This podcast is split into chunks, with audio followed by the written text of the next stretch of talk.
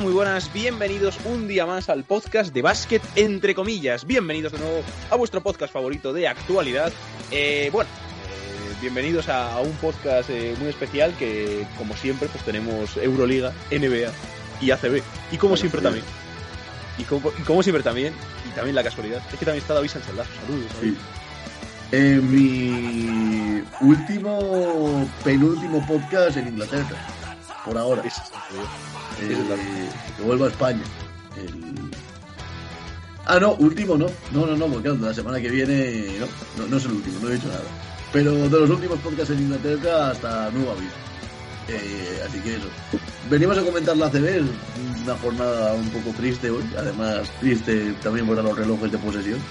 Así que porque no hemos podido disputar el último partido. De momento no sabemos de momento cuándo se va a disputar pero el que sí que ha podido disputar de una jornada de Euroliga completa es el señor Mario Cuervo, que además una jornada de Euroliga con mucha prórroga.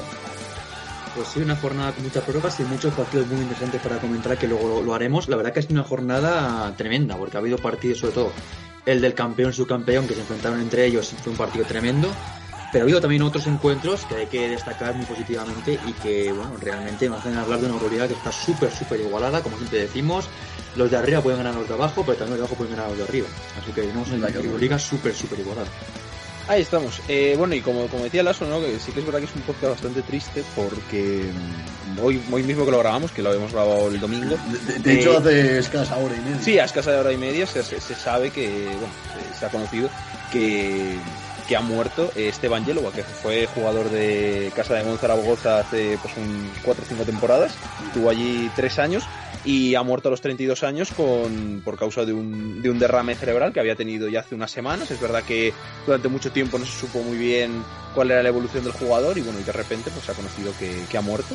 Y, y, bueno, estaba militando en la ECA Atenas. Eh, es un jugador que yo creo que bueno, dejó muy buen sabor de boca aquí en España. Era un, era un jugador con un talento inmenso y que, y que bueno, que evidentemente es, es una pena que, que, haya acabado su vida de esta manera y tan, tan pronto y sobre todo, bueno, pues un jugador con tanto talento y que yo creo que aquí en España es lo que digo, pues dejó una, una gran imagen y que es verdad que yo para mí, yo siempre lo, decía, ¿no? Es un, es un jugador que si hubiera tenido quizá mejor, eh, mejor cabeza, eh, hubiera sido uno de los mejores jugadores de Europa porque condiciones y talento tenía a raudales. No sé si queréis mm. comentar algo. Sí, bueno, Estefan Yelovas que llegó al por entonces Vázquez Zaragoza 2002 en el año 2014 eh, que estuvo allí hasta el año 2017, tres temporadas, el, el jugador serbio, conocido por esa, por esa mano izquierda, ¿no? Por esa zurdita de oro, un jugador con un enorme potencial ofensivo, de los más talentosos que han pasado últimamente por, por el Club Maño y que pues dejó una gran imagen de la ciudad, un jugador siempre muy comprometido dentro y fuera de la pista que eso siempre dejaba además imágenes eh, de buena relación con los aficionados, aparecía en todos los actos, tenía siempre buenas palabras con ellos y la verdad pues que ha sentado como un jarro de agua fría dentro de, la afición zaragocista y que actualmente pues podíamos disfrutar en la Liga Griega, en el AEK Atenas, compartiendo plantilla con Kino Colom, además, y que siempre pues ha estado ligado al baloncesto europeo. después del Casa de Zaragoza, pues tuvo una etapa en Rusia en el Dindin Novgorod, eh, también eh, pasó por el Brose Bamberg, pues es un jugador que siempre ha intentado pues mantener su carrera, ¿no? Digamos, en clubes que, que pelean por, por jugar en ligas europeas, y que una verdadera lástima eh, el fallecimiento de, de Esteban Yelovas, porque como bien decía Pablo, es un jugador que en la CB pues nos dejó grandes momentos, eh, grandes partidos y sobre todo pues uno de los grandes eh, talentos ofensivos de, los últimos años. Sí, yo realmente tampoco tengo mucho más que añadir, simplemente lamentar el fallecimiento del jugador serbio, que yo personalmente era un jugador que me gustaba muchísimo, porque tiene un talento espectacular en esa mano izquierda, era un anotador brutal y bueno, pues realmente es una auténtica pena, una lástima como cómo ha acabado eh, un jugador que, como ha dicho un poco Pablo, eh, tenía más talento del que parecía, o que era un jugador eh, espectacular verle jugar. Es verdad que tuvo algún gesto también en algunos partidos de un poco soberbia, pero realmente era un jugador eh, con un talento espectacular y es una pena que haya acabado así su, carrera y su, vida, porque realmente, pues bueno, es, es una lástima tremenda. Ahí está. Así que nada, enviamos aquí el pésame a toda su familia y bueno, lamentamos pues esta, esta pérdida. Así que bueno, vamos a, mm. vamos a continuar con pues la, la liga, ¿no? Donde él, donde él militó en su momento con la ACB, con las claves de mm. David. Eh, así que mm. cuéntanos, porque ha sido una jornada intensiva. Sí, vamos a empezar, ¿no? Con una primera clave, y nos la quitamos de en medio, que se llama Obi Megano. Eh, le da la, la victoria de la justicia poética al Fuenlabrada. Ya eran varios partidos que había perdido el conjunto del sur de Madrid de manera bastante ajustada y esta vez pues les tocó sonreír a pesar del sprint final de Valencia Basket que intentó remontar un partido que se le había puesto algo complicado en, la primera parte. Eh, parecía que el partido estaba sentenciado al final de casi todo con una antideportiva del propio Obi Megano sobre Jasiel Rivero que sin embargo falló uno de los dos tiros libres, le quiso dar emoción al partido y esto permitió, además de la falta de ataque de San Barroso posterior a, la salida de balón de, Valencia después de, bueno, de la posesión de la antideportiva, pues permitió tener al final la última posesión a fue la hora de cuando parecía que se lo iba a tener que jugar todo un triple, pues al final le sirvió una canasta de dos de Obi Megano que de, villano, en este caso a Herbe, le consiguió dar la tercera victoria de la temporada, eso, al, conjunto baileño. Además, eh, para completar un partido muy, muy bueno, siendo el máximo anotador del mismo, con 23 puntos, también destacar la figura de Kyle Alexander con 15 puntos y si rebotes alguna que otra jugada de highlight bastante, bastante interesante. Por parte de Valencia, anotación bastante repartida, como siempre bien voy Dulevich, que sigue su camino para ser el MVP de esta competición, junto con 14 puntos y 8 rebotes. Está bien, Xavi López Arosti, que se le ve a buen nivel a pesar de la lesión, ha vuelto a un gran nivel. Eh, también bien una semana más Josep Puerto, que avance correctamente su, su, evolución, o jugadores como Clemen Prepedis, que siempre aporta lo mismo, Jasiel Rivero, a pesar de, bueno, de ese último tiro libre eh, fallado que le pudo dar la victoria a Valencia Basket. Al fin y al cabo, pues una victoria de justicia poética, cuando compiten los partidos, al final alguna te cae, y a Fuenlabrada, pues en este caso, eh, le salió cara la moneda. Sí, o sea, yo a mí es un partido que me gustó mucho, es un partido bastante, como, como decíamos, ¿no? Muy, muy emocionante, como bien has dicho, David.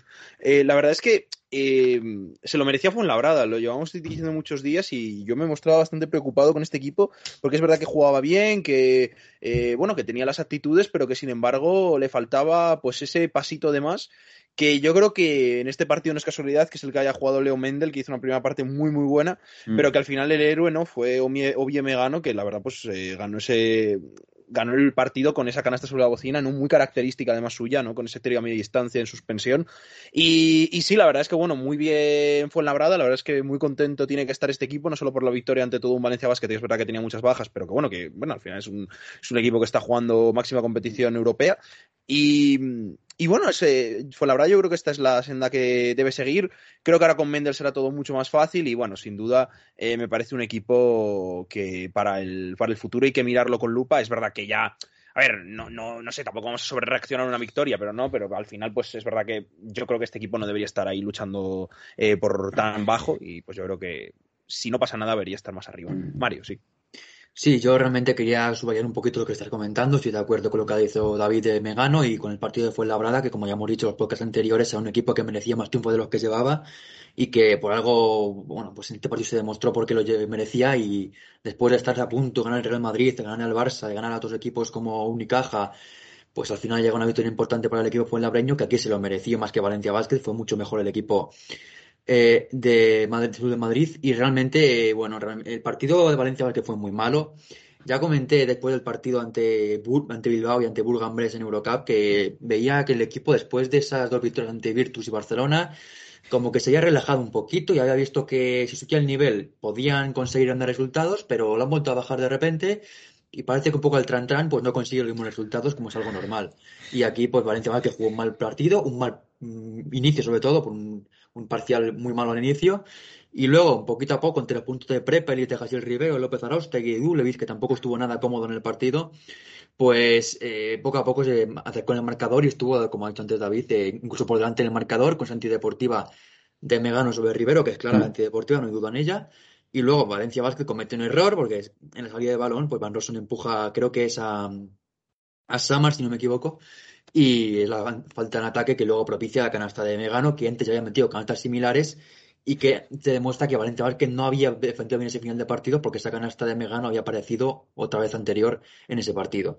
Y también eh, destacar otra cosa importante por parte de Fuenlabrada, como ha dicho antes David, la vuelta de Leo Mendel, que ha vuelto además eh, con un buen partido, 13 puntos para el jugador brasileño.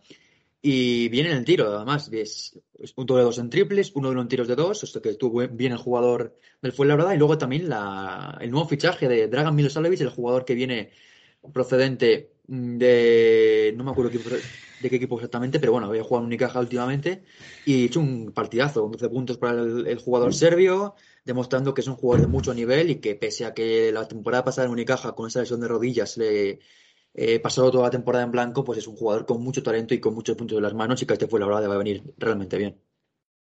Y ya por último comentar en Valencia, eh, en un, apunte, que es la vuelta de Mike que aunque no pudo jugar este partido frente a Fuenlabrada, ya está otra vez de vuelta. Y esta próxima semana se espera que vuelva Dimitrijevic y Claver habrá que esperar hasta el inicio de 2022 seguramente, o más, porque es una lesión que va a tardar bastante en curarse, pues la lesión en el tobillo, que de momento va a tener al valenciano fuera de la rotación de, de Peñarroya durante los próximos, al menos las próximas semanas. Pues continuamos con estas claves del ACB. Y esto le ha llamado Manresa se acerca a pasos agigantados a disputar la Copa del Rey. Una victoria de muchísimo mérito, muy, muy trabajada contra los amigos del Iberostar Tenerife eh, por 95 a 93, teniendo como héroe a dos, bueno, a tres jugadores. Por un lado, Chima Monet, que como siempre, 22 puntos, el mejor del partido héroe, por supuesto, muy destacado también Dani Pérez en esos instantes finales de partido, con 16 puntos, 5 asistencias y 2 rebotes. Y héroe también Joe Thomason, hemos hablado muy bien de este jugador, va un poco intermitente, pero cuando se le enciende la bombilla es un jugador completamente diferencial en este equipo. 19 puntos para él por parte de estar Tenerife. Nos encontramos, como siempre, al buque, al líder Bruno Fittipaldo de la temporada con 16.7 asistencias. También bien Frank Guerra eh, con 20 puntos en un partido gris de Shermadini, que desde que ha vuelto la lesión solo le vimos un pequeño repunte en el partido de hace dos semanas, que tuvo un muy, muy buen encuentro, pero le está volviendo, le está costando un poquito, ¿no? Encontrar el ritmo competitivo después de, esa lesión, ¿no? Tan solo dos puntos, una asistencia, dos rebotes en 16 minutos de juego. Una victoria muy, muy importante para Baxi Marquesa, que le hace ahora mismo ponerse en séptima posición con siete victorias y cinco derrotas, eh, ahora mismo desempatando ¿no? ese empate técnico que había entre los equipos de Copa del Rey con, seis victorias, donde se mantiene eh, el Unicaja, por ejemplo, o Vasconia. Eh, vamos a continuar en el repaso la jornada de ACB con la siguiente clave, que es que Unicaja gana y Betis vuelve a perder una semana más, eh, ya con nuevo entrenador, con Luis Casimiro, no es capaz de estrenarse con victoria en el conjunto bético, en el mítico ya derby andaluz eh, de la ACB. Eh, como siempre, en el Betis destacar a Shannon Evans, de lo poco salvable esta temporada, 18 puntos, 4 rebotes, bueno, 4 asistencias, 2 rebotes. También Ben Brett Bainberg, también es un jugador que, que, esta temporada, la verdad, está sorprendiendo, me está gustando bastante, pero yo creo que en estos dos, especialmente con Bremen, que es un jugador un joven, pues al Betis no le va a dar. Y Unicaja, que si hay que destacar un nombre, ha de ser el de Norris Cole, con esos 20 puntos, 3 asistencias y un rebote, que de momento en el juego exterior eh, malagueño está siendo quizá el más regular, no dentro de la irregularidad eh, de siempre, ¿no? Y la irregularidad de Javier Fernández en este caso solo 7 puntos y de Darío Brizuela 8 puntos en 14 minutos. Bastante repartidos los minutos en el equipo malagueño, a excepción de Norris Cole, que sí que jugó 3 cuartos, 30 minutos para él, pero eso, el Unicaja que sigue intentando luchar ahí por la última posición de la Euroliga, bueno, de la Euroliga, no, perdón, de la Copa del Rey, y el Betis, pues que sigue ahora mismo en puestos de descenso como farolillo rojo con tan solo dos victorias. Eh, ¿Puedo hacer un apunte? Sí, sí, sí. Yo quería hablar del partido que antes ha hablado David, de, ese Manresa contra el León Tenerife, y quería comentar simplemente el nombre de Dani Pérez, que es verdad que se sobresalta mucho porque fue el que anotó la canasta decisiva de ese partido, pero también quiero recordar que en la jugada que lleva a la, segunda, a la primera prórroga, en este caso, es Dani Pérez el que comete la falta sobre Salin, se le ve visiblemente afectado, se le ve como que se lleva las manos a la cabeza diciendo la, he cagado, aquí he perdido el partido, y de repente Salin falla uno, dos, dos, tres tiros libres, falla el último, de hecho, y luego tiene la opción de redimirse dando victoria a su equipo con esa canasta decisiva. Así que al final un poco lo que tiene el baloncesto y el deporte, que de repente se veía como que había echado a perder el, trabajo de su equipo con esa falta estúpida sobre Salin y luego pues lo puede eh, se puede redimir con esa canasta decisiva para mm. ganarle al Tenerife Tenerife en un partido muy muy serio del equipo de Pedro Martínez que bueno demuestra un poco lo que es este equipo que es un equipo que compite muy bien y que está séptimo por minutos propios yo de el de Unicaja Betis. A ver, yo, yo sinceramente el Betis le he visto mejor, o sea, me ha gustado el equipo eh, dentro del desastre que es este equipo. O sea, no creo que vayan a ni mucho menos a salvarse, pero bueno, por, por, poner un apunte, pues no han perdido de 20, no les han metido 120 puntos. O sea, está bien, es, es un progreso. No, pero sobre todo yo creo que han competido el partido, lo cual es importante. Es verdad que Unicaja ha tenido partes en las que se ha ido de 10, de 8, 9, pero es verdad que nunca se ha ido el partido como han visto en otras ocasiones. Por eso yo creo que mm. igual el cambio de entrenador les ha venido más o menos bien. Pero luego yo destacar otra vez lo mismo, yo lo siento, soy pesado, pero bueno, no, comentario ventajista de todas las semanas. No, no, no, de hecho, repito, no es un comentario ventajista porque, em, porque siempre lo hago. Entonces, ganen o pierdan. Yo lo vuelvo a repetir. Eh, y ya no digo a Darío Brizuela o a Jaime Fernández.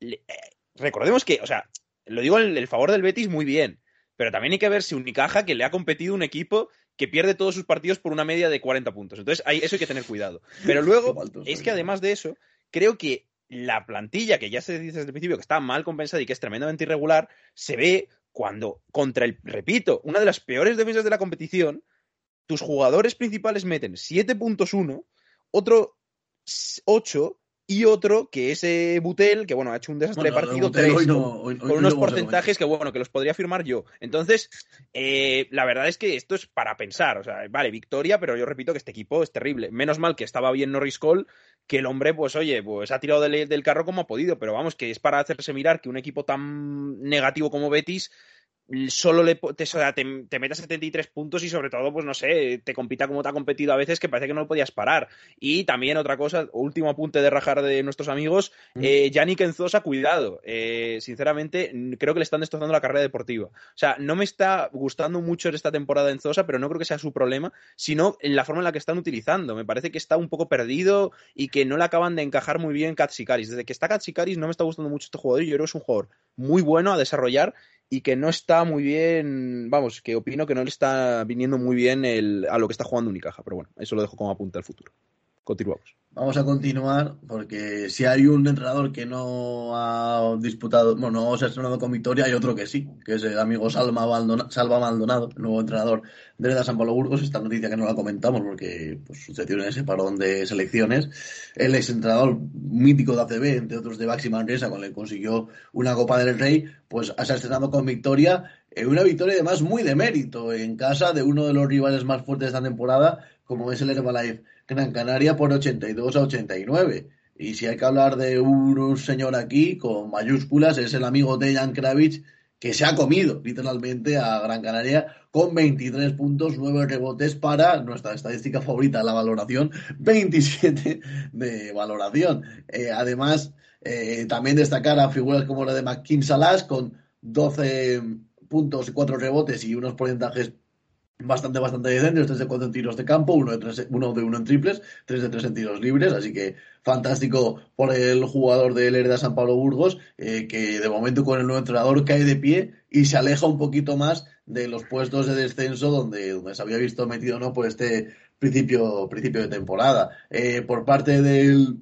del el Valle Gran Canaria, eh, destacar especialmente tanto la figura de Kramer, que tiene la flecha, la para arriba en sus últimos partidos, con 14 puntos, 7 rebotes, 22 de valoración, y también, por supuesto, la de Califa Diop, con esos 10 rebotes máximo rebotador del partido para 19 de valoración. Brillaron menos, en este caso, las estrellas exteriores, como por ejemplo es el caso de Ilan Ennis, que sí metió 16 puntos, es verdad, pero con unos porcentajes terribles de 5 de 12 tiros de 2 y 2 de 6 en triples, eh, además con bastantes pérdidas, menos 15 con el en pista y únicamente a pesar de estos, de estos 16 puntos con 5 de valoración. Así que mal partido en cuanto a lo porcentual y en cuanto a lo colectivo para, para el amigo Dylan Ennis. Eh, pasamos del San Pablo Burgos, que hizo un gran partido y se pone con cuatro victorias ya en esta Liga ACB, hablar de la siguiente clave, que es ya hablando en clave, en, clave, en clave Copa, casi no lo digo,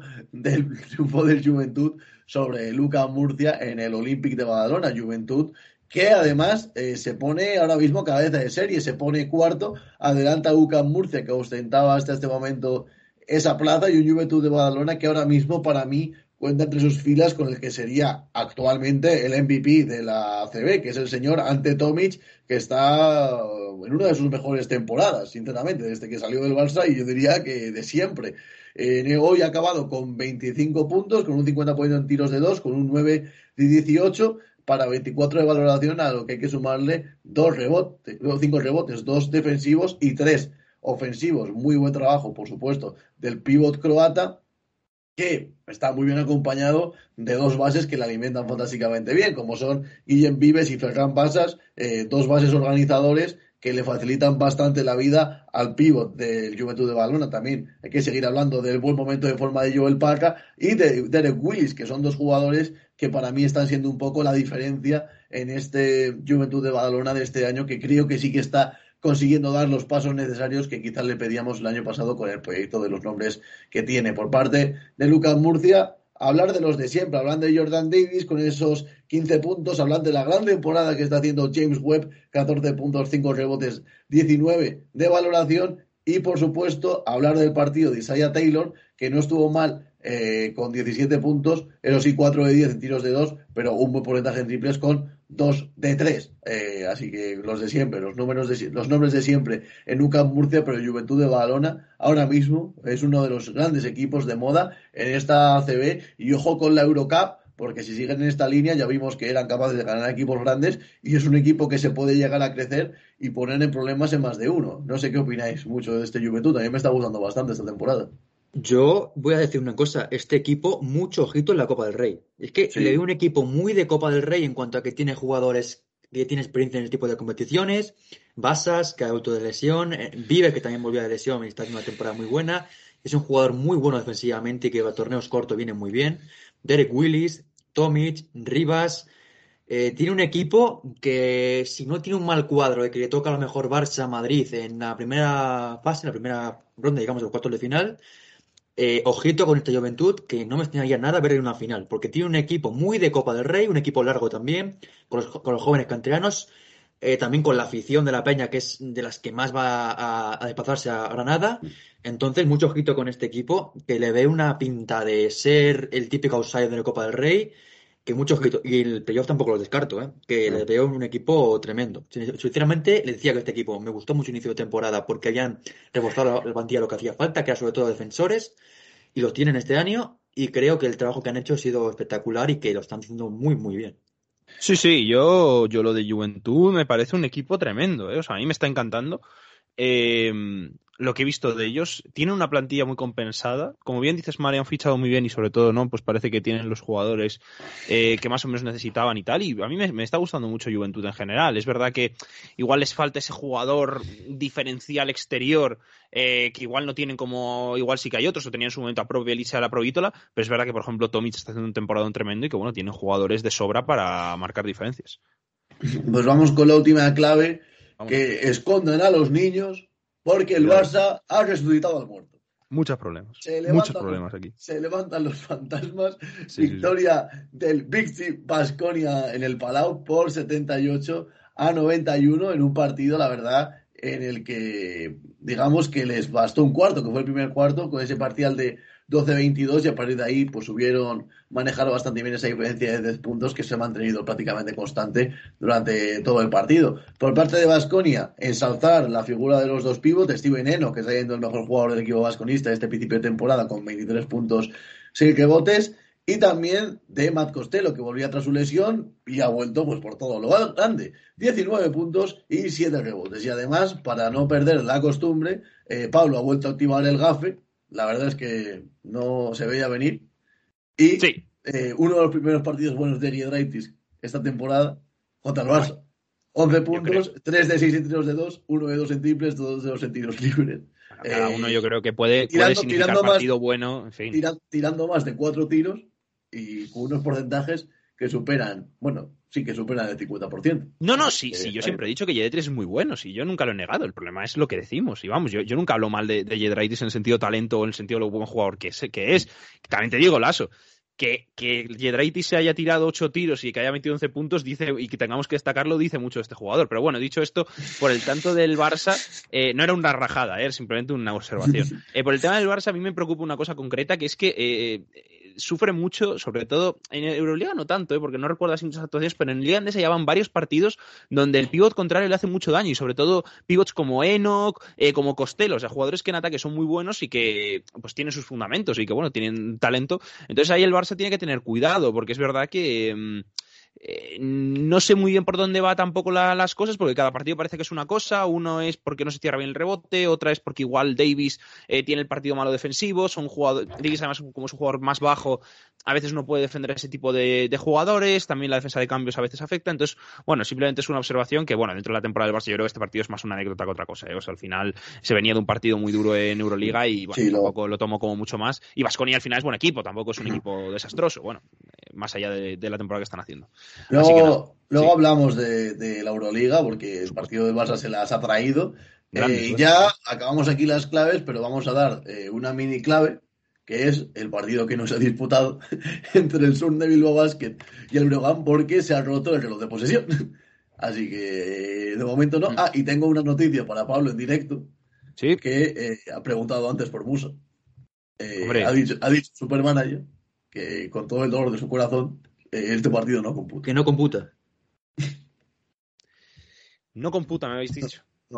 O sea, que, es un cero. Bueno, abrazo, abrazo a los que están dirigiendo esto. Yo solo quiero decir una cosa, no, lo digo por el tema de Supermanager, lo digo más por el tema general. O sea, a mí, sinceramente, que no se pueda disputar un partido porque no funciona un reloj de posesión, que la gente se haya tenido que ir del campo, que los jugadores también después de un viaje y todo, me parece algo más que esperpéntico, ¿no? Pero que bueno, alguien lo cuente el alto, que digan uno, dos.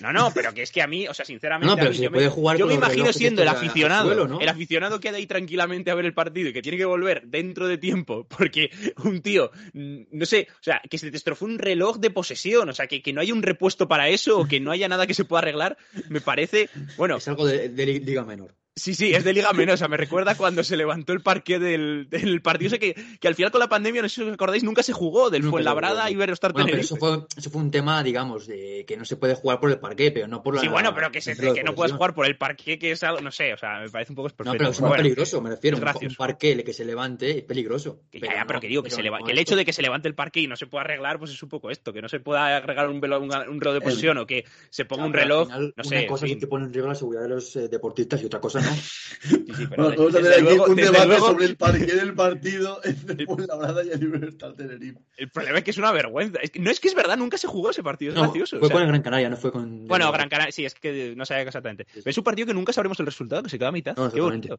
y de hecho creo que no han vuelto a. Bueno, sí, volvieron a jugar el año pasado y también esta temporada. Pero bueno, eh, el partido del parque. He bueno, dicho lo cual. la, clasificación, no nos Vamos a repasar la clasificación. Ahí eh, como siempre, de abajo arriba. Farlolillo rojo, ¿alguna apuesta? Eh, creo que hay un equipo que viste de verde que puede estar ahí. E, exacto, es el Cosur Betis con. No, ¿en serio? Sí. No puede ser. Es, una verdadera lástima. Con, con dos victorias de derrotas, como siempre vamos a dar el dato, ¿no? Que ya es, tradición. Bueno, pero eh, esta eh, vez no ha aumentado tanto, ¿eh? El dato del más menos, que es menos 189. Gracias. No está mal. Después, Urbas fue labrada, último por la cola, bueno, eh, con la, bueno, penúltimo, eh, con, con 3-9 y con un partido más que el, que el que va ahora, que es el que está fuera de descenso, que es Bilbao Basket, con un 3-8, pero eso con un partido menos, así que aún puede ponerse con 4. Con 4 tenemos a Obradoiro, a Zaragoza, que miran para abajo, bastante fuerte además, a Burgos, eh, que ha escalado un poquito, y después con 5 tenemos a Andorra, a Breogán, que se les cae un poquito el sueño de la Copa, y con seis ya a Basconia, que está décimo, a Unicaja, que, cierran los puestos de fuera de Copa del Rey. Y con Copa tenemos con siete victorias a los cuatro equipos que ahora mismo no serían cabeza de serie. A Gran Canaria, a Manresa séptimo, a Valencia sexto y a Murcia quinto. Luego Juventud, que también tiene un partido menos, pero no sé contra quién es, pero tiene un partido menos. Con 7-4. ¿El de Juventud dices? ¿O quién? Sí. Sí, el Juventud tiene un partido menos, pero no sé. Eh, sí, el, que no jugó con Breogán la semana anterior, sí. Ah, entonces Breogán tiene dos partidos menos. Ah, claro, entonces, eh, sí, es verdad, Breogán tiene dos partidos menos, así que ojo, es verdad, que no disputaron un partido. Y eh, con siete esta semana, ¿no? Creo. ¿Juegan esta semana o...? Bueno, no sé ahora mismo. Bueno, mira, no sé. Y después, ocho victorias, eh, cuatro derrotas. Eh, y, Lenovo ahora, no está Lenovo Tenerife con un tercero. Segundo el Barça, con 10-2 por la derrota de hoy. Y el Madrid primero, eh, con 11-1. y hay que decir eso, que el Breogán está un décimo, pero le quedan dos partidos por jugar y se puede poner con un lustroso 7-5 que le acercaría. No, te confirmo, si ganan los dos partidos estarían en Copa del El del Breogán lo van a jugar el 30 de diciembre a las 8 y media. Pues si el Breogán juega los dos partidos, o sea, gana los dos partidos, se pondrían puestos de Copa del Rey y dejaría fuera de momento a Gran Canaria, que sería el equipo con peor, más menos, con un menos 3, y Breogán, pues, eh, estaría seguro que ahora mismo tiene un más 51 y ganando los dos partidos, pues, ampliarían ese, ese más menos. Eh, como siempre, vamos a dar las recomendaciones de la semana, eh, los dos partidos que hay que ver. como siempre, uno por día para no agobiar a la gente. El primero que voy a decir se juega el sábado y es un, duelo por la Copa, Gran Canaria-Manresa.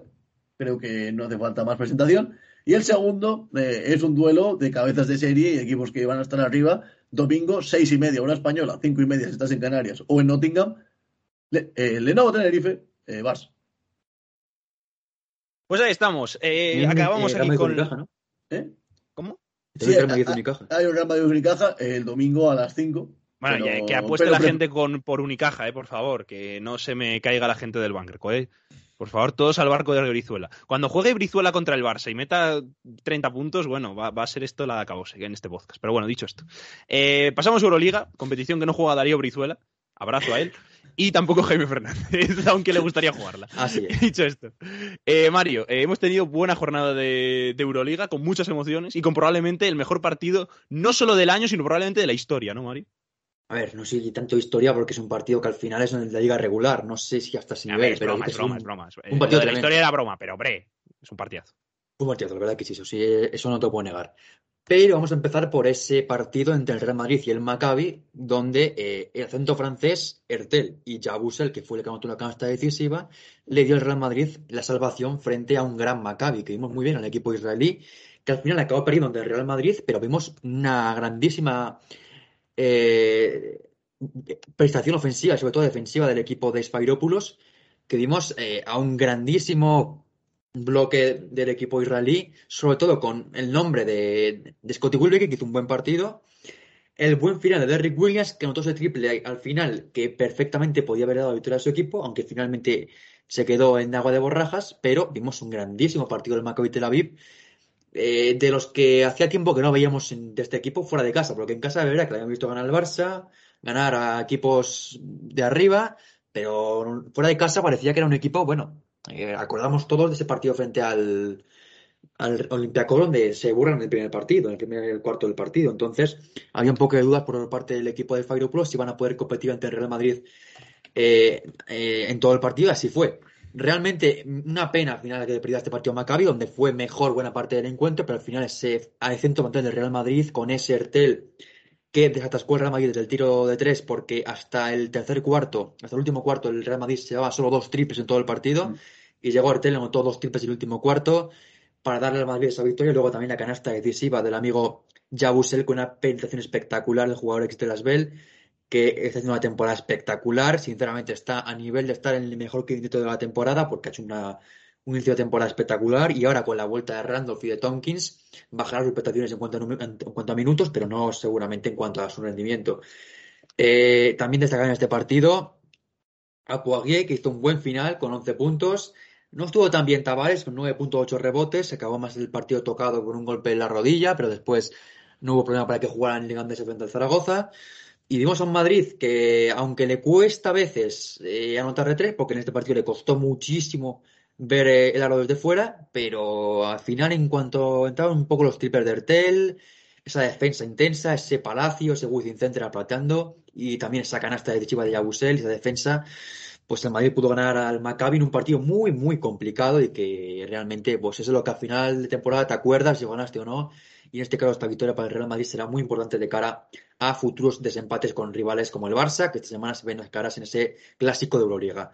Vamos ya con la siguiente clave, que es sobre el Vasconia, que es un equipo que acabamos de hablar muy bien de ellos, de que esta semana han ganado al Barça fuera de casa en Liga Andesa, pero en Euroliga no fue así la cosa. un partido malo del equipo de España que vimos la versión pobre de este Vasconia, vimos una versión, es verdad que mejorada respecto a partidos anteriores, porque se jugó mejor que quizá en ese partido frente, frente al CSK de la semana anterior, pero aún así se quedó el equipo de España eh, a la orilla de, ganar ante un Zalgiris que es verdad que la última semana está jugando mejor, desde el fichaje sobre todo de Ty Webster y, y Zoran Dragic, el equipo está mejorando, también con la vuelta otra vez de Jos Nivo, un jugador importantísimo para el, para el equipo lituano. Pero bueno, que poquito a poco va ganando victorias en casa, ha ganado ya a Fenerbahce, ha ganado a Vascoña, también ganó, eh, si no me equivoco, a Estrella Roja, me suena, y ahora pues ha ganado a Vasconia. Que que no estuvo bien Vascoña, vimos otra vez al mejor jugador Steven Eno, que el jugador ex de Obradoiro, que ha hecho una semana espectacular, 13 puntos y 10 rebotes para el jugador eh, con pasaporte armenio en este partido. Y luego también, bien, Jason que tiene 11 puntos, 6 asistencias, y Fonteque con 12 puntos y 4 recuperaciones. No estuvo nada bien Lamar Pites, que acabó con 10 puntos, pero valoración menos 3, gracias a ese porcentaje en tiros de campo de 4 de 12, 0 de 2 en tiros de 2, de 2 de tiro libre, perdón, y 3 pérdidas con faltas cometidas, 4 en total, para el base del Vasconia. Tampoco estuvo bien Wade Bowen, que acabó con 7 puntos, pero no estuvo para nada cómodo en el partido. Ni tampoco así eh, Roca que volvía a su país, a Lituania, y acabó con una carta de tiro de 2 de 7 para deleite de Pablo. Saludos, eh, saludos, eh, saludos. Con la siguiente eh, clave. Eh, yo, quiero decir una cosa. ¿Cómo Mario quiere ir rápido, eh? para que no se raje de ciertos jugadores, de piedras y de yo, yo, voy a hacer aquí un pequeño parón. Vamos a hacer aquí un, un pequeño alto en nuestro camino insaciable para. Alto para, alto para la, la para, para, para, la gente, que realmente la gente que importa no que es la NBA, pero esto es una etapa, ¿no? Y aquí hay varios momentos, y esto es un alto en el camino hacia ese final pletórico que es, eh, que, es como siempre, eh, el saludo. Y en este caso, a quien toca saludar, pues a la gente que decía que Wade Baldwin iba a mejorar con otro entrenador. Bueno, hoy ha jugado bien frente al Barça, pero en cuanto a regularidad, pues no ha mejorado prácticamente nada con la llegada de España y con la marcha de Dusko Ivanovic. Quizá en global se puede ver una mejora, pero si lo ves eh, sobre el papel, tampoco hay un rendimiento tremendo del jugador americano ex del Bayern. Pero bueno, vamos ya con la siguiente clave que nos va a llevar al partidazo de la jornada. Perdón, primero vamos a otro partido que se jugó el eh, jueves, que fue ese Fenerbahce Mónaco, en el que el Fenerbahce resistió la furia de Mike James, en un partido en el que Fenerbahce se lo jugaba todo por el todo, frente al equipo del Principado, y donde tuvo la efeméride de ver cómo Enano de Colo se convirtió en este partido en el jugador con más valoración de la historia de la Euroliga con eh, sus 14 puntos de valoración en este partido, que se coloca como líder en esa clasificación tremenda para el jugador francés. Eh, también destacar el partido de Jan Vesely con 20 puntos y 10 rebotes. Eh, gran temporada del jugador checo. A Pablo no le gusta especialmente, pero hay que destacarle que esta temporada está jugando muy bien. y también a, Kile Polonara, que en este partido anotó 11 puntos y 6 rebotes. Kile Polonara, que ha encontrado el pabellón. Lo, lo van contando ya. Aquí le nada que por fin el, GPS no le lleva al pabellón y no. La, clave, de, la, clave Mario se vería titular: aquí le Polonara encuentra el pabellón. Sí, aquí le Polonara encuentra su talento de nuevo. En el Fenerbahce también comentar positivamente el partido de Pierre Henry que acabó con 13 puntos, 6 rebotes, 6 asistencias y 5 recuperaciones para el base ex de Vascoña que hizo creo que su mejor partido desde que viste la camiseta del Fenerbahce frente a un Mónaco donde el mejor fue inconfundiblemente nuestro amigo Mike James con 31 puntos en 31 minutos para el jugador eh, ex de CSK, de Basconia, de Brooklyn Nets y de muchos otros equipos como el Colosos de Rodas. Pero bueno, gran partido de Mike James que acabó con una carta de tiro de 10 de 19 para el jugador norteamericano que además eh, no pudo ganar, pero sí que fue el mejor jugador de su equipo después de semanas complicadas. Recuerdo hace dos semanas ese partido en el FS en Estambul, en el que se acaba el partido en el vestuario, expulsado por su entrenador, y también la semana anterior donde no jugó nada bien frente a las Bell en ese, derby eh, francés. Y también en este partido destacar el partido de Yokuba Watara con 15 puntos y 6 rebotes. Pero no estuvo bien, por ejemplo, eh, mi amigo Don Tajol, que acabó con 6 puntos y 5 rebotes un partido que le tocó ser titular por primera vez en toda la temporada. Pero bueno, dejando este partido, vamos ya al mejor partido de la semana, a ese duelo entre el campeón y el subcampeón de la temporada anterior, que se, le saldó con la victoria del Barça a domicilio del subcampeón por 93 a 95 para el equipo de Así que Vicius con una actuación muy coral y sobre todo sobreponiéndose a las bajas, en especial la de Calates, por supuesto, y también a la quinta baja de Miotis por falta de personales en el último cuarto. Eh, quería primero hablar de esta clave por eh, el buen partido que hizo el Barça, eh, sobre todo los bases. Me quiero quedar con el partido de Jokubaitis y de la Provítola, que jugaron muy, muy bien, llevaron muy bien el control del partido.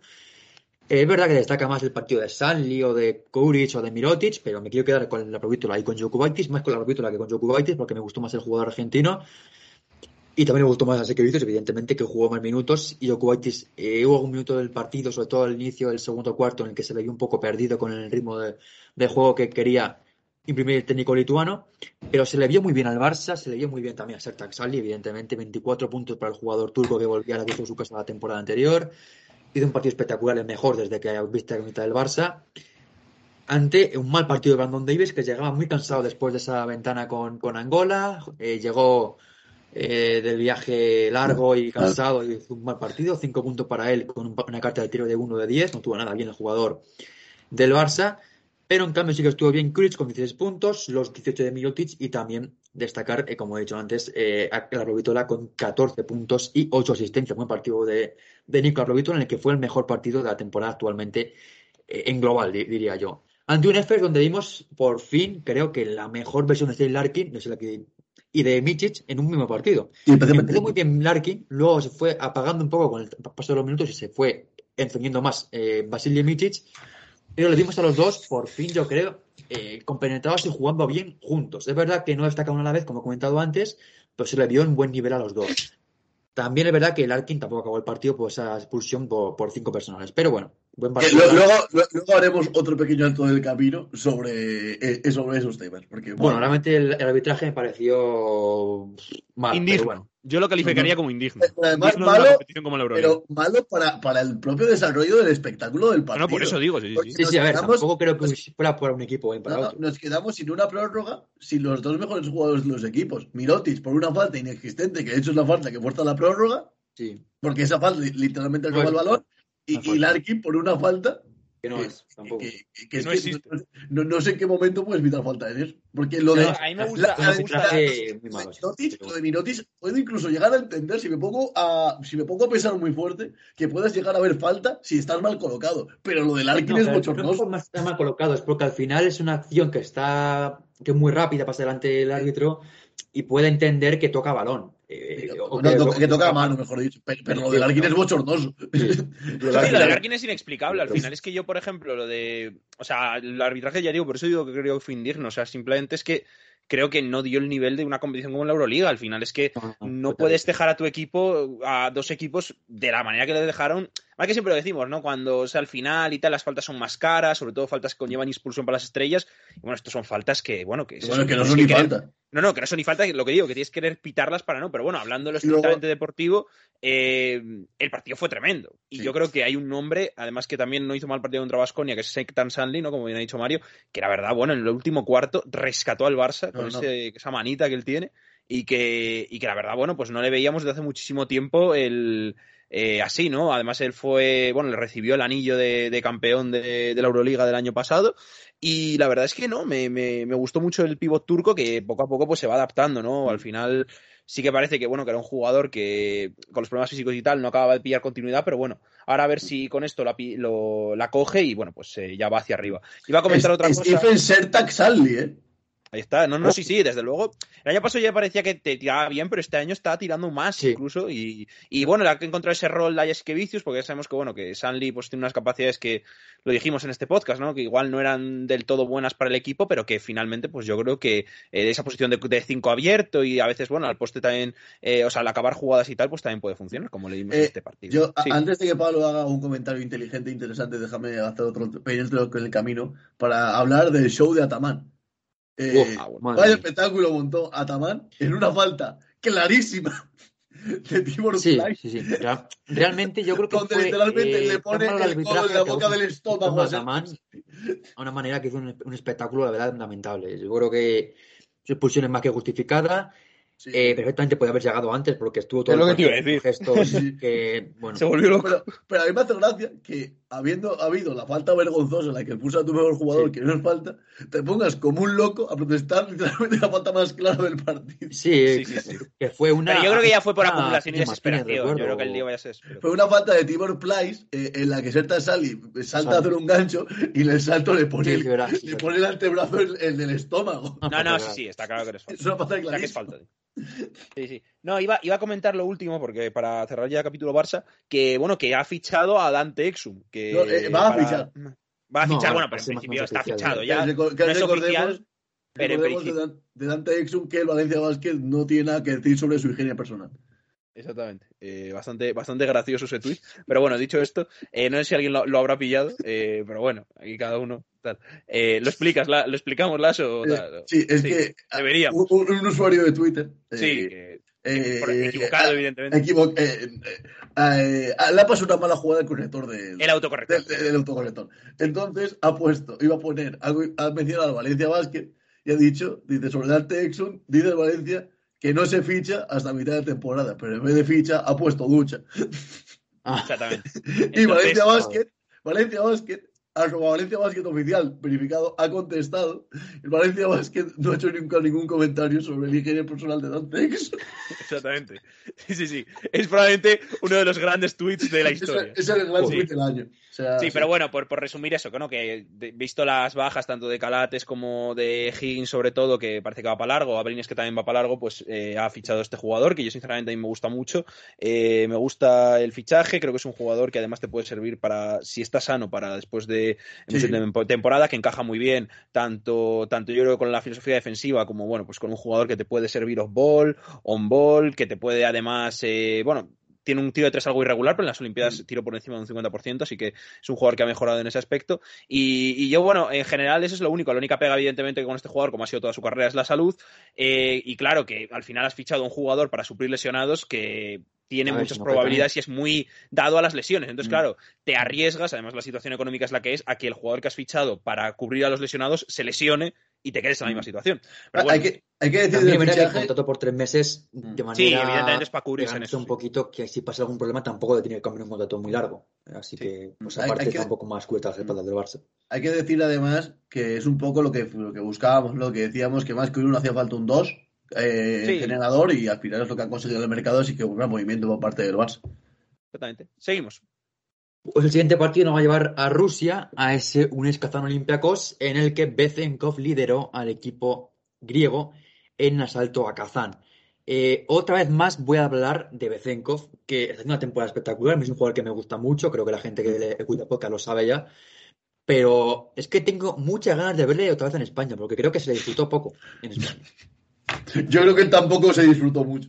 Bueno, porque yo lo he hablado muchas veces con Pablo y creo que vino demasiado joven y le tocó una responsabilidad demasiado mayor para la que estaba en su momento. No, y le tocó, una, le tocó una esta terrible, una situación terrible. Nadie, nadie joven puede, podría haber rendido bien en la situación que estaba el Barça terrible. O sea, es que no, lo vemos con Marcus Ericsson, con jugadores. Bueno, y con, con el propio Barsocas como entrenador, yo creo que, bueno, siempre lo he dicho, ¿no? Que se fue muy injusto con él y, bueno, en verdad, pues terrible, sí. sí.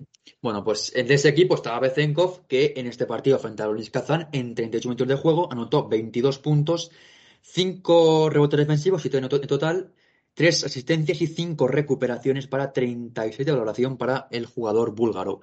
Un partido más de Bezenkov a un nivel tremendo, líder del Olympiacos, de un Olympiacos que está peleando por acabar la temporada como cabeza de serie para el playoff y que un partido más eh, y está fuera de casa porque es un equipo que fuera de casa está sufriendo bastante, a solo ha ganado este partido hasta el momento y le hemos visto jugar bastante mal algunos partidos, pero en este encuentro frente a uno de los tres locales, en, me, refiero a ganar allí porque es un equipo que juega muy bien en casa, que había ganado al Real Madrid, había ganado a equipos como el Milán que la palizó, pues aquí se impuso el equipo del Pireo en la prórroga con ese triple de Alexander Besenkov a pase de Kostas Lucas.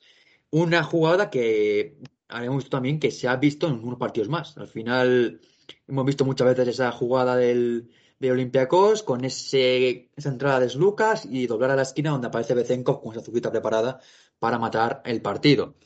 Eh, también destacar en este partido el buen eh, encuentro que dimos en cuanto a anotación, porque fue al final un 84-87, y vimos un buen partido de Lorenzo Brown con 21 puntos, y 18 de valoración y también buen partido de Saya Kanan con 20 puntos para el exjugador de los Sixers, aunque acabó con un 0 6 en tiros de 2, aunque un 6 de 9 en triples. No fue el día así de Mayor Jesús, que acabó con 11 puntos, con una carta de tiro de 3 de 14, y realmente vimos un poco más flojo a jugadores como John Brown, que no estuvo tan bien, tampoco estuvo bien Marcos Pisu, jugadores eh, como Toño Yekiri, que tampoco, es verdad que sí que hicieron números, pero defensivamente tampoco estuvieron tan importantes. Y bueno, vimos a un Nonis Kazan, que es un equipo que compite siempre, es algo que decía en el podcast de previa que me costaba verlo, porque veía un equipo con muchos puntos y que perfectamente se podía desconectar de los partidos antes de lo que debe, pero en este partido se le vio competir bien hasta el final y aunque acabar, al final acabó con la derrota, pero se le vio bien el equipo de Perasovic, que bueno, perdió, pero no mantuvo para nada mala imagen en, este partido. Y también vamos a ya con la última, última clave de la semana, en este caso es para tres equipos, que son tres equipos que estaban arriba y que en esta semana han perdido contra equipos de abajo, que son Zenit, Asbel y Milán, que han perdido esta jornada el Zenit en casa frente a Estrella Roja en un partido que se puede titular como desastre para el equipo de Chay Pascual, que acabó 58-69 frente al Estrella Roja, que es uno de los peores equipos de la Liga, y vimos eh, un partido terrible de Zenit, un 15,8% en triples, un 47% en tiros de dos, 18 pérdidas. Eh, muy mal el equipo de Saya Pascual. El único que mantuvo un poco el orden fue Jordan Mickey con 16 puntos y luego también un poco buen partido de Zubkov con 9 puntos y 8 rebotes, pero mal partido Jordan Lloyd, que acabó con 0 de 8 en tiros de campo. Tampoco estuvo mejor Billy Bayron con 0 de 5. Krasev 2 eh, de 5. Eh, Frankamp, bueno, estuvo mejor en cuanto a porcentajes, pero no en cuanto a defensa, porque cometió cuatro faltas personales demasiado rápidas. Realmente partido muy malo del equipo de Xavier Pascual ante un Estrella Roja donde el mejor fue Nate Walters con 14 puntos y 5 rebotes. También buen partido de Nikola Kalinic con 11 puntos. Y también los mismos puntos que anotó Onian Kuzmic. Tampoco un partido especialmente bueno en cuanto a números de Estrella Roja, pero sí una victoria muy buena para el equipo de Radonjic fuera de casa ante un, ante un rival complicado, porque es un equipo que está arriba pero que en esta jornada puede sorprender a domicilio de Estrella Roja, demostrando, como he dicho antes, que al final eh, los equipos de abajo también compiten a los de arriba y perfectamente les pueden ganar cualquier partido. Ya vimos que la temporada pasada este mismo Estrella Roja le ganó al Madrid fuera de casa y estuvo cerca de costarle la clasificación al equipo blanco. Así que por esta parte está muy golada la, liga.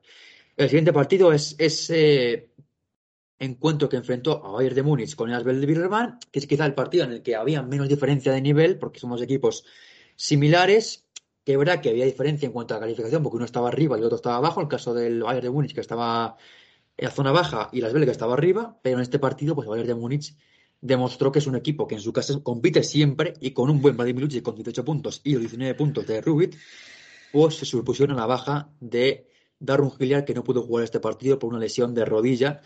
Y pese a que no estuvo, pues su equipo ganó con una buena versión de Lucic y de, y de Rabbit. No estuvo tampoco bien eh, Corey Walding, que acabó, nueve que acabó con nueve puntos. Pero bueno, en cuanto a la defensa, bien el equipo de, eh, de, que acabó su rival con solo 65 puntos.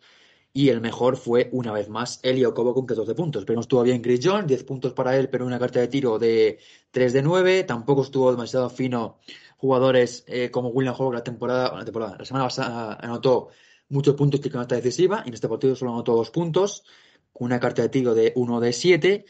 Y bueno, vimos un, un Svel donde vimos alguna buena pincelada de Víctor Wembayama, el jugador tan joven que tiene este equipo, pero no fue un buen partido para el equipo de TJ Parker que perdió en el Audi Dome.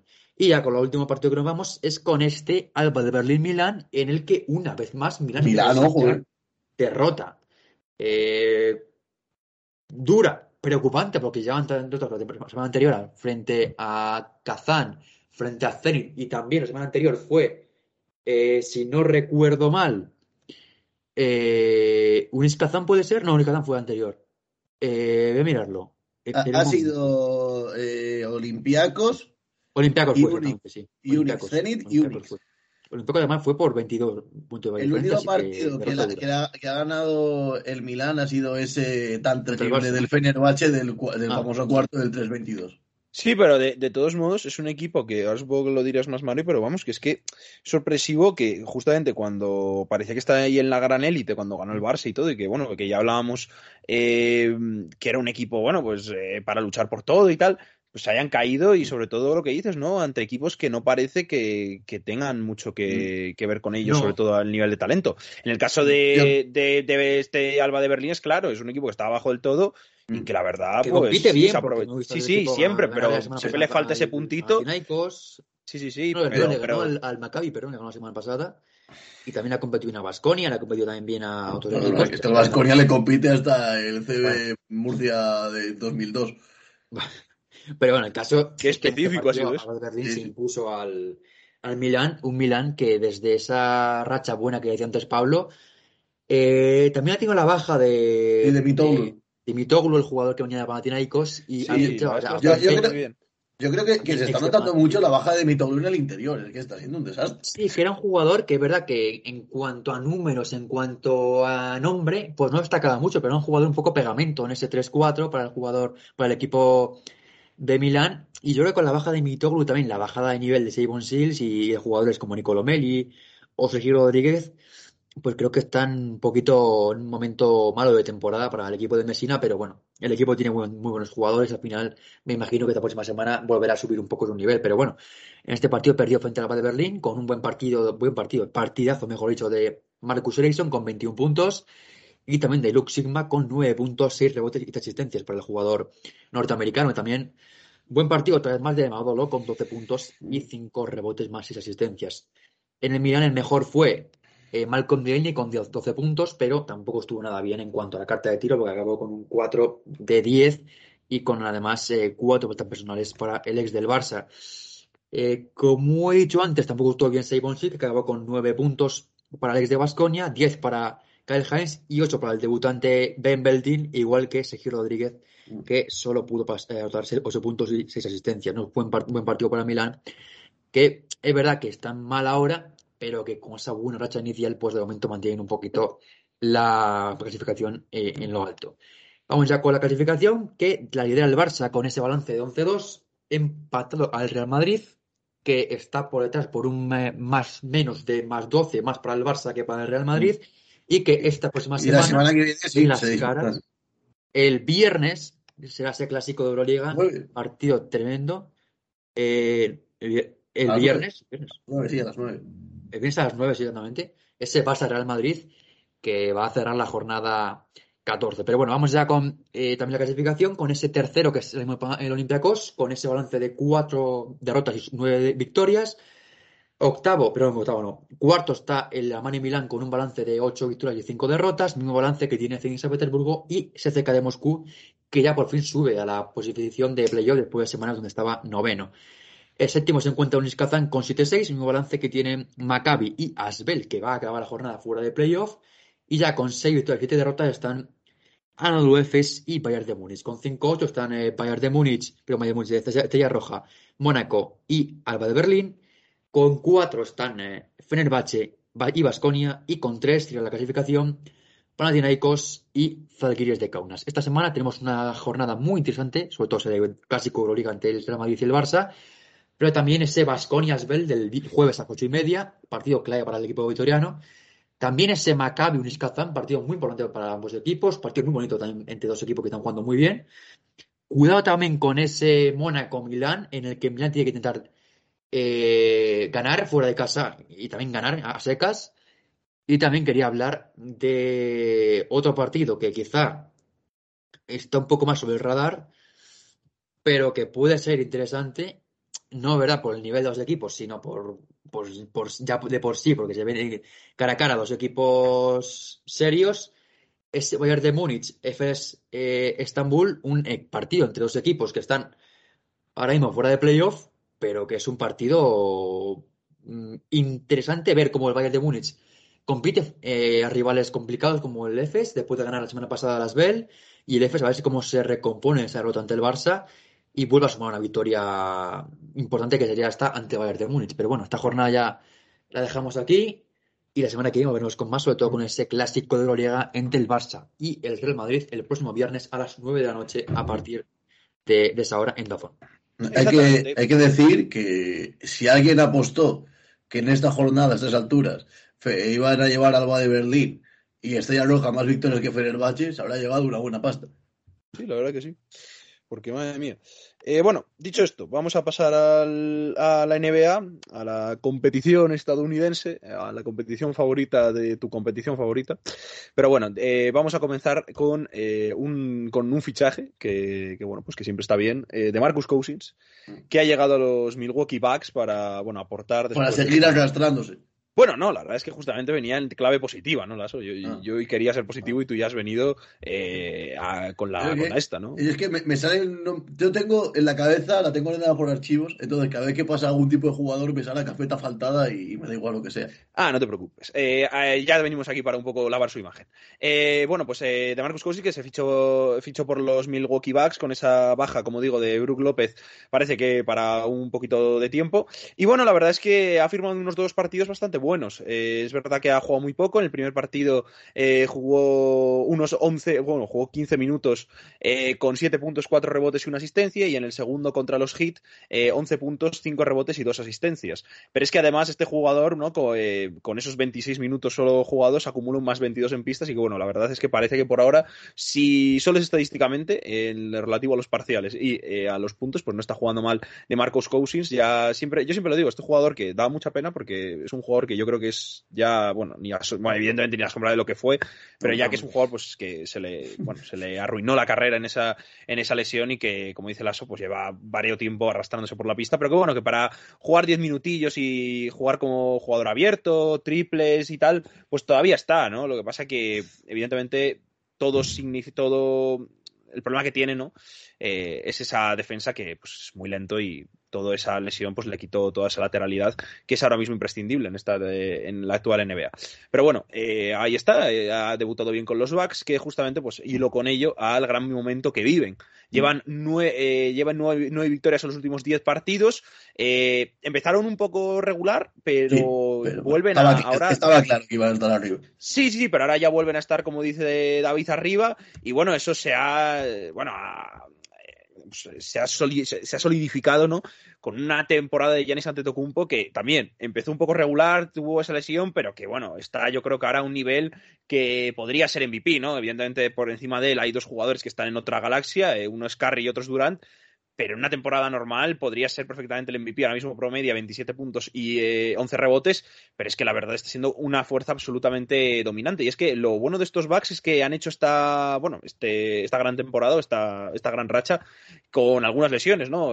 Tenía a veces lesiones Chris Middleton, otras veces estaba fuera Drew Holiday, eh, como decíamos antes, eh, Brook López también estaba fuera, y están respondiendo muy bien los, los jugadores secundarios. Grayson Allen está haciendo una muy buena temporada, es verdad que, bueno, ha bajado un poco en los, en los últimos días porque había empezado muy muy bien, pero ahí está aportando mucho. También, como decíamos, eh, el propio el propio Bobby eh, Portis también lo está haciendo extremadamente bien, eh, está haciendo una temporada eh, tremenda y ahora pues con la baja de Brook López pues pasa al quinteto titular y también lo, va a hacer muy bien seguro. Y bueno, ahí están en tercera posición, que después de, ya decimos, de cómo habían empezado, es una, es una gran posición, justamente pues, por detrás de Bulls y Nets, que se han recuperado un poco, sobre todo los Bulls, que habíamos dicho que mm. unas jornadas un tanto irregulares. Esta última semana pues ha ganado ya tres partidos seguidos y está otra vez ahí comandando junto a los Nets la, la conferencia este. De los Nets de decir. Yo, que solo, quiero decir una cosa de los Bucks, es que en ah, el partido contra los Heat, pues pudimos asistir a la entrega del anillo de PJ Tucker, que fue una pieza muy importante, especialmente en esas semifinales de conferencia, y pues que ya tienes un anillo, el Calvi guapo. Sí, exactamente. Sí, sí, sí. La verdad es que es una gran pieza y yo creo que le tienen ahí mucho cariño a, Don PJ y Tucker en Milwaukee y no es para menos. Eh, otro equipo que quería hablar, pero esta vez en clave mm, un poco negativa, son los, los propios Heat, ¿no? Que decías tú, David. Eh, es verdad que han acusado las bajas tanto de Adebayo como de Jimmy Butler, pero es verdad que no están quizá en su en su mejor momento. Vamos a dejarlo así. Empezaron muy bien. Eran, recordábamos, una de las mejores defensas de historia y a partir de ahí, pues no, no, exactamente, ya. ya no lo sé. Ya no, ya no, pero sobre todo yo creo que el equipo eh, está entrando en una irregularidad un tanto preocupante, ¿no? De que algunos partidos juegan muy bien, otros muy mal. Bueno, no muy mal, ¿no? Pero que no acaban de pillar rachas consecutivas y eso es un poco peligroso, ¿no? Entrar en una dinámica que a mí me recuerda un poquito esta última semana, ya digo, lesiones y todo, ¿eh? hay que tenerlo en cuenta, pero me recuerdo un poquito los partidos que he visto desde la temporada pasada que tenían partes que eran una, un dominio absoluto y otros que pues que se caían un poco, ya digo, están quintos, en teoría pues eh, no deberían sufrir para clasificarse a playoff directamente, a mí no se me ocurre que los hits vayan a caer por debajo del sexto puesto y yo creo que van a volver a remontar en cuanto vuelva G. y cual vuelva a De Bayo, pero es verdad que no llevan quizá la, la mejor racha en estos últimos partidos. Sí, David. Eh, vengo a seguir con la sección eh, gente, eh, gente perdida, por favor. al igual que he dicho con Aquile Polonar, que alguien le diga a Duncan Robinson que el pabellón sigue en su sitio. Bueno, Duncan Robinson hay que decir que es que su mal nivel, eso es verdad, que no lo he hablado y, cierto porque lo, tenía por aquí, pero no lo hablé, incluso esto lo quería hablar ya hace semanas. Está tirando un 33% tan solo en triples para un tirador que él es tremendo, pero todo deriva que parece que tiene un problema nervioso en la mano. O sea, que tiene, yo, por lo que, por lo que he visto y esto, tiene un problema que parece que, le pueden dar, le dan incluso espasmos eh, cuando tira y parece que es una lesión recurrente en muchos deportistas que pues hacen unos, un movimiento eh, regular durante mucho tiempo que por ejemplo en el eh, jugadores de béisbol se, también pasa mucho, eh, que hacen siempre pues el mismo movimiento de tirar sobre todo la bola, ¿no? En los que son mm. pitchers, ¿no? Se llama. Y, entonces pues parece que Duncan Robinson podría estar sufriendo este síndrome y es un problema, porque la verdad es que para, para, un tirador que tiene que ser tan preciso... te eh, la carrera! Sí, exactamente. Además, de hecho, voy a, voy a buscar una cosa, si queréis decir algo mientras. Eh, bueno, yo, yo, si quieres, voy a dar mi clave de equipo positivo y así ya me quito el medio. Sí, vale, dale, dale, sí, mientras eh, Que son los Memphis Grizzlies, que ahora mismo están cuartos en la conferencia oeste y que además esta semana pues han protagonizado, han entrado directamente en la historia de la NBA, ¿no? Protagonizando eh, la mayor victoria de la historia, más 73 contra unos Thunder que ni se presentaba en el pabellón prácticamente, 152 a 79, o sea... Es la mayor derrota de la todo historia. esto con la baja de Morán, que está de, baja, de Morán, y, es verdad que tampoco disputó el partido por parte de los Thunders y Ilius Alexander, pero igualmente son 152 puntos anotados en un partido, es una absoluta barbaridad en el primer gran partido de Santi Aldama con la camiseta del Leos Memphis que firmó un doble-doble con 18 puntos y 10 rebotes y que de hecho le ha servido para en el siguiente partido contra los Grizzlies entrar por primera vez en la rotación de un partido que no es minutos de la basura, eh, donde disputó 13 eh, minutos en un partido, por eso, que contra un rival más de mayor categoría y un partido que se ganó 90-97, así que no se disputaron solo unos minutos finales de un partido que ya estaba ganado o perdido. Sí, Mario. Sí, eh, yo quería hablar de dos equipos en la conferencia oeste que quien nos lo hubieran dicho nosotros hace una semana que iban a ser los dos equipos con mejor racha ahora mismo, que son los Houston Rockets Ah, bueno, pero eso, lo iba. Eh, vale, vale, si quieres comentarlo, yo, iba a comentarlo después, pero vamos. Es que vamos a hablar de lo positivo, no hemos dicho ahora. Luego de lo negativo. No, no, no, sí, sí, pero que, iba a decir justamente eso, pero iba a dedicar como mini sección a eso. No, es que para quitarlo de Duncan Robinson, que después se nos, se nos va la esta, eh, que justamente lo, que iba a decir, y es que me, parecía a mí, que es que había bajado muchísimo, sobre todo también en tiros libres, que es que está tirando un 73%, o sea, ya no solo en los tiros de campo que están en un 36 y en los triples que están en un 33, sino que es que en tiros libres, o sea que ya es algo pues, preocupante en ese sentido, está en un 73%, que es un jugador que en las temporadas anteriores lanzó 82 y 93%, así que es un poco, eh, bueno, es un problema gordo el que sufre Duncan Robinson. Eh, ya digo, no sé exactamente cómo se llama, pero, pero está, vamos, es, parece algo bastante grave. Eh, sí, Mario, lo, que, lo que ibas a decir, te introduzco, que es que lo tenía que apuntado. Eh, nada, decir eso, el resucita muertos, que es lo que venía a decir, que es que justamente sí, como dice Mario, los dos equipos con los que hablamos mal el podcast pasado son los dos equipos que mejor van. Eh, Mario, ya sí quieres decir lo que quieres. es verdad que también hay un poco de trampa aquí porque Warriors y Suns han llevado dos partidos seguidos, pero bueno, sí. también hay que comentar que los mejores equipos ahí en la conferencia oeste pues están fuera de playoff, que son los Spurs y los Rockets. Los Rockets que son el equipo que ahora mismo tiene mejor racha de toda la NBA. Eh, hay que decir eh, que los Rockets han jugado un back-to-back. Vale, que han jugado con, los, con, los, Thunder, que han jugado tal, pero los han ganado. Porque también cuando perdieron 20 partidos seguidos también jugaron con los Thunder. Y perdieron también con ellos. Así que, bueno, evidentemente son rivales más flojos, pero también han ganado, por ejemplo, ese partido contra los Hornets, contra los Bulls. Bueno, que vale. Bueno, desde luego lo están, lo están haciendo muy bien. evidentemente, que no son rivales serios o random magic tal, pero han ganado cinco partidos seguidos que tiene un mérito tremendo después viniendo de una racha de más de 20 derrotas seguidas. bueno, no, que eran casi 20 derrotas seguidas. Entonces, tiene mucho mérito lo que ha hecho el equipo de Silas y además sin la, baja de Jalen Green, que sigue todavía de baja por lesión. y luego, los Voy a hacer comentario ventajista. Jalen Green se ha lesionado y los Rockets han empezado a jugar bien. Ya, también lo había hecho yo antes, pero no tampoco veo mucho, mucho sentido. bueno. y gran partido hizo Yasin Tate que metió 32 puntos en uno de sus partidos, no me acuerdo exactamente cuál, pero bueno, que este jugador que es muy bueno. Creo que fue el, Hay que apuntarlo. fue uno de los de, de, Oklahoma. Creo que fue sí, sí, sí. el de este miércoles, si no recuerdo mal. No me acuerdo, pero vamos, que hizo un partidazo y Yasin Tate que es uno de los mejores, eh, además, eh, reboteadores ofensivos de la, de la liga. Fue así que, el un Pablo, ¿vas a empezar a pedir jugadores para los Celtics? A ver, a Yacinti no le pido tanto para los Celtics. Yo aquí pido a Christian Wood, pero. 10 rebotes, dos robos de, no, 10 rebotes, 7 asistencias, dos robos de balón y 5 tapones para el jugador que eh, es de segundo año. sí, sí, es, hablando de Christian Wood, acabo de ver la estadística de Christian Wood capturó 21 rebotes en el primer partido contra los Thunder. Qué a ver, a ver Qué absoluto Que los Thunder ahora mismo, sabemos a ver. Somos un equipo de muertos. Sí, la verdad es que no, no están del todo bien. Mario va a comentar, creo que algo de los Spurs. Exactamente, sí. Voy con los Spurs, que eh, también llevan una hacha de cuatro victorias consecutivas ante Celtics, ante Wizards, ante Portland y ante Golden State Warriors. Es verdad que Portland y tal, bueno, menos, porque hubo un partido terrible de Portland. Portland no, no, me viene bien mal últimamente. Portland, bueno, es lo que es, pero bueno. Bueno, la, la, defensa de Portland ante los Celtics la pasada noche fue histórica. No quiero hacer un comentario de algo que no existió, entonces, pues mejor lo hacemos ahí. En este caso, pues los Spurs ganaron hasta los cuatro partidos consecutivos, después de una hacha muy mala, porque llevaban hasta seis derrotas consecutivas y han sumado cuatro consecutivos triunfos que les pone ahora mismo. Es verdad que siguen lejos del play-in, pero están, bueno, están más cerca, están a solo dos partidos de, bueno, un partido y medio de Portland, que es ahora mismo el décimo, que cierra esa posición de play-in. Y ahí está el equipo de Popovich, que parecía complicado que resucitara el equipo tal y como estaba últimamente, pero con este tipo, sobre todo el de los, de World de noche, me parece tremendo. Con un partido espectacular de Deontay Murray, uno más, con 23 puntos y 12 rebotes.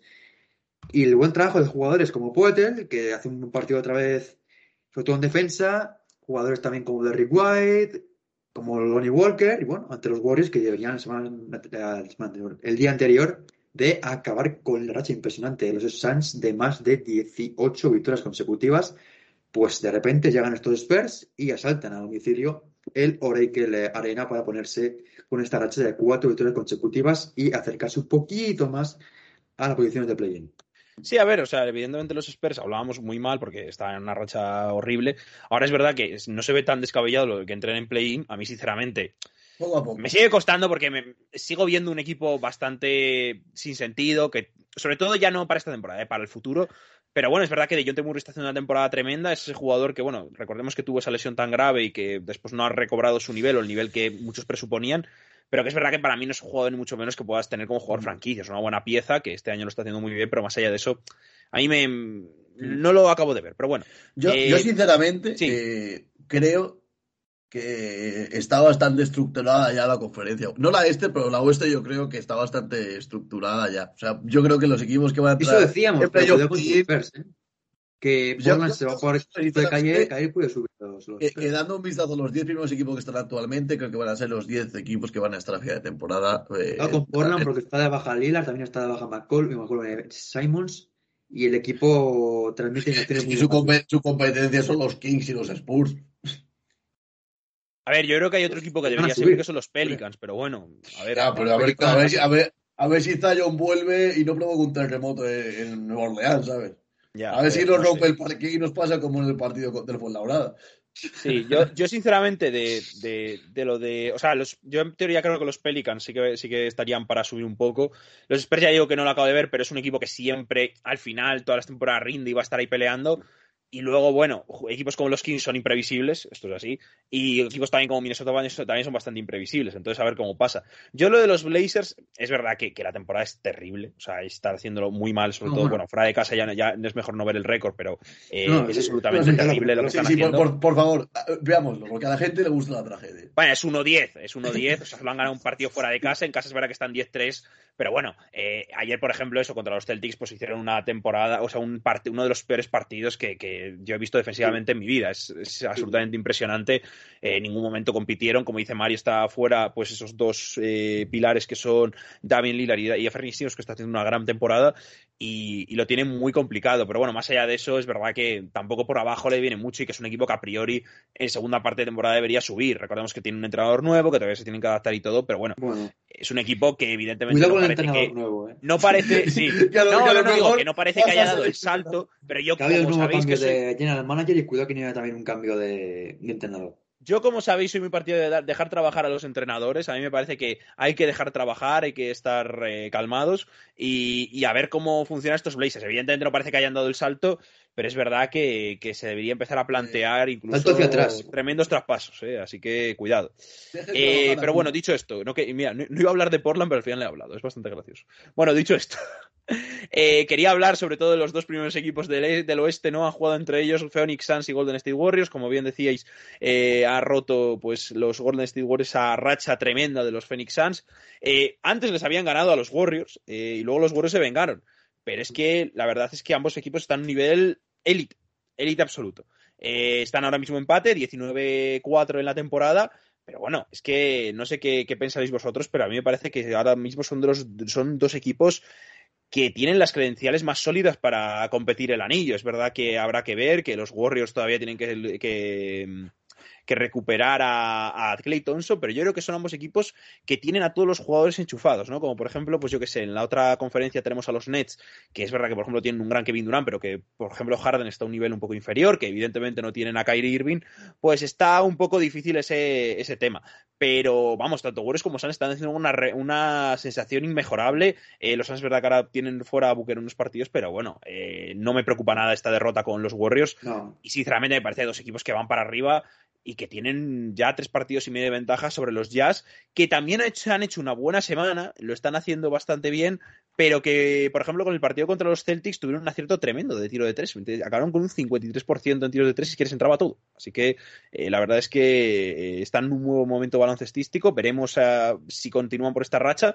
Eh, pero bueno, están ahora muy bien. Como también lo están los Memphis Grizzlies, que ayudados también por el calendario, han conseguido sin Jamorant es alcanzar hasta la cuarta posición, que están ahí junto, pues, junto al resto de estos equipos, aunque un poquito por debajo. Están ya seis partidos de, de la cabeza. Así que bueno, eso por la parte de la conferencia oeste. Bueno, creo que no comentamos que en los Nuggets eh, Michael Porter Jr. se pierde toda la temporada. No, sí lo, dijimos, pero bueno. Lo dijimos, pero creo que no dijimos que se, acaba, que se perdía toda la temporada. Dijimos que estaba Quería también hablar algo de los Nuggets, que es un punto muy, muy corto. Es eh, sobre Zeke Nagy, el jugador de, los Nuggets, que en el partido de ayer frente a los Nuggets, ante los Knicks, perdón, hizo un partido espectacular.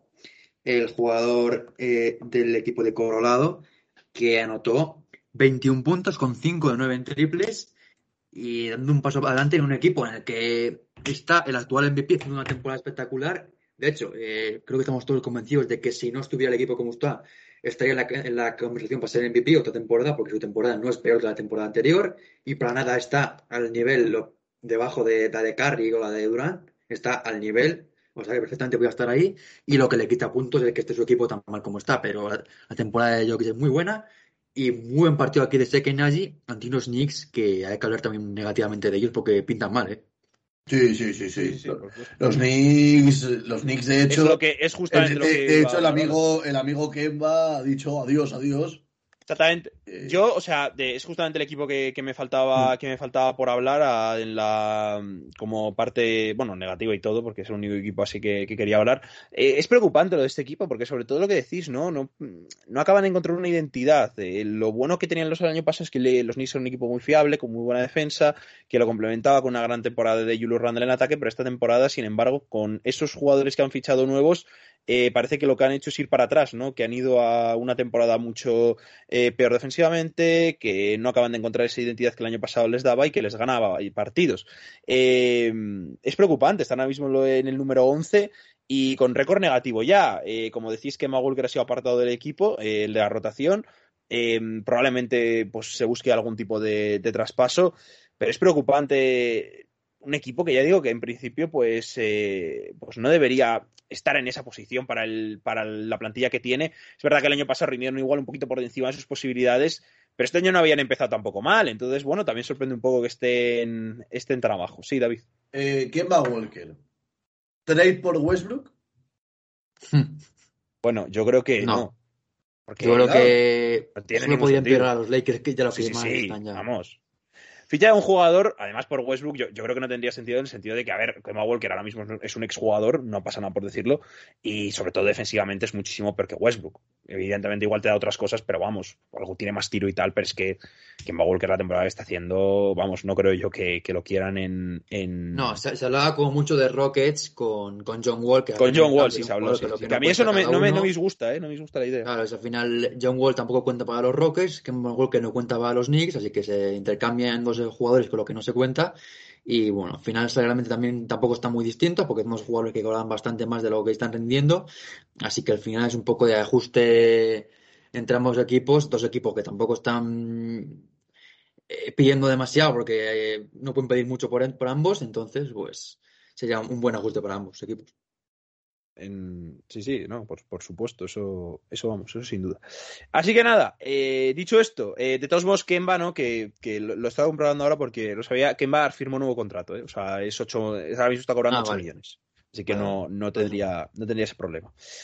así que nada, bueno, pues aquí se acaba todo. tengo, tengo miscelánea. ¿Lasso tenía miscelánea? Tengo, tengo miscelánea. Pero muy rápida, por favor. Tenía una miscelánea rápida, pero, pero es que han pasado cosas. Han pasado cosas. En la primera, que se me ha olvidado comentar un par de cosas en la TV de nuestros queridos amigos del COSUR Real Betis. La primera, una curiosidad. Eh, no sé cuántas veces habrá pasado, pero todos los cuartos, excepto el tercero, acabaron 20-18.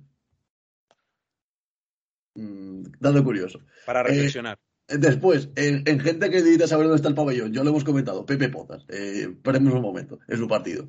12 minutos en pista, 12, y medio, 0 puntos, 0%, 0 de 0 en tiros de 2, 0 de 0 en tiros de 3, 0 de 0 en tiros libres, 0 rebotes, 0 asistencias, 2 pérdidas y 4 eh, faltas personales. Menos 6 de valoración. Menos 5. Porque robó un balón. Robó un ah, balón, pero... No sé. Va. Duras declaraciones. No digo eh, y, y, después, eh, la, la, amistad es importante. Eh, no sé si habéis estado atentos, pero eh, a partir de ahora, casarse también es peronismo. Hostia, es verdad, tenemos exactamente. Felicidades, exactamente. Ahí está. Felicidades a Alex Perona, que se ha casado. Y nada, se ha casado hoy, de hecho, ayer. Y nada, desde aquí. Que eh, probablemente nunca escuches este podcast, pero no, felicitamos. Pues aquí nuestra enhorabuena a Alex Perona, a mi gran amigo del podcast. Así que enhorabuena a Alex Perona y esperamos que tenga una vida pues, muy feliz con su nueva mujer.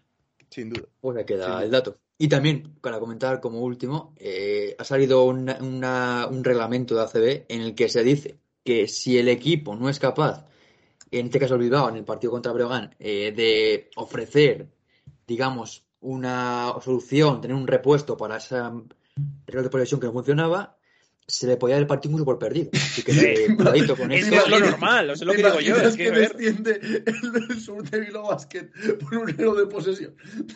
Es que es lo normal, es que no, no, es eh, serio. Me parece no. A ver, claro, es que no es serio, no es serio que en una liga profesional pasen estas cosas. O sea, con todos mis respetos, pero no sé, o sea. Se destila por culpa de Lutiller. En fin, o sea, que da pena porque al final, oye, es una cosita extradeportiva. Pero es que hay cosas que es lo que decimos, que es que no se pueden permitir, o sea, joder, no sé. Bueno, en fin. Pues nada, chicos. Ah, ah, ya, ya, hasta aquí la miscelánea. Eh, la miscelánea va a ser se casa Perona, pero se me ha olvidado comentar lo del marcador y lo de, del Betis y, lo, y el partido que potas. Ahí está. Que estaremos pendientes a ello porque seguramente habrá una resolución muy pronto y veremos si es favorable a que se repita el partido, que se juegue, bueno, se juegue de nuevo, mejor dicho, o que eh, directamente se le por vencedor al Breogán porque Bilbao no es capaz de tener dos aparatos de una sola, de una sola cara de 24 segundos que cuando sea necesario deberán estar instalados asimétricamente en cada una de las esquinas de la pista, uno a tiro de cámara y otro a vista de la mesa de anotadores. Pues ahí estamos. Dicho esto, eh, muchas gracias por escuchar el, podcast. Ahí está. La ACB, un año más, ascendiendo y descendiendo equipos vascos. Ahí está. Pues nada, muchas gracias por escuchar el podcast y adiós.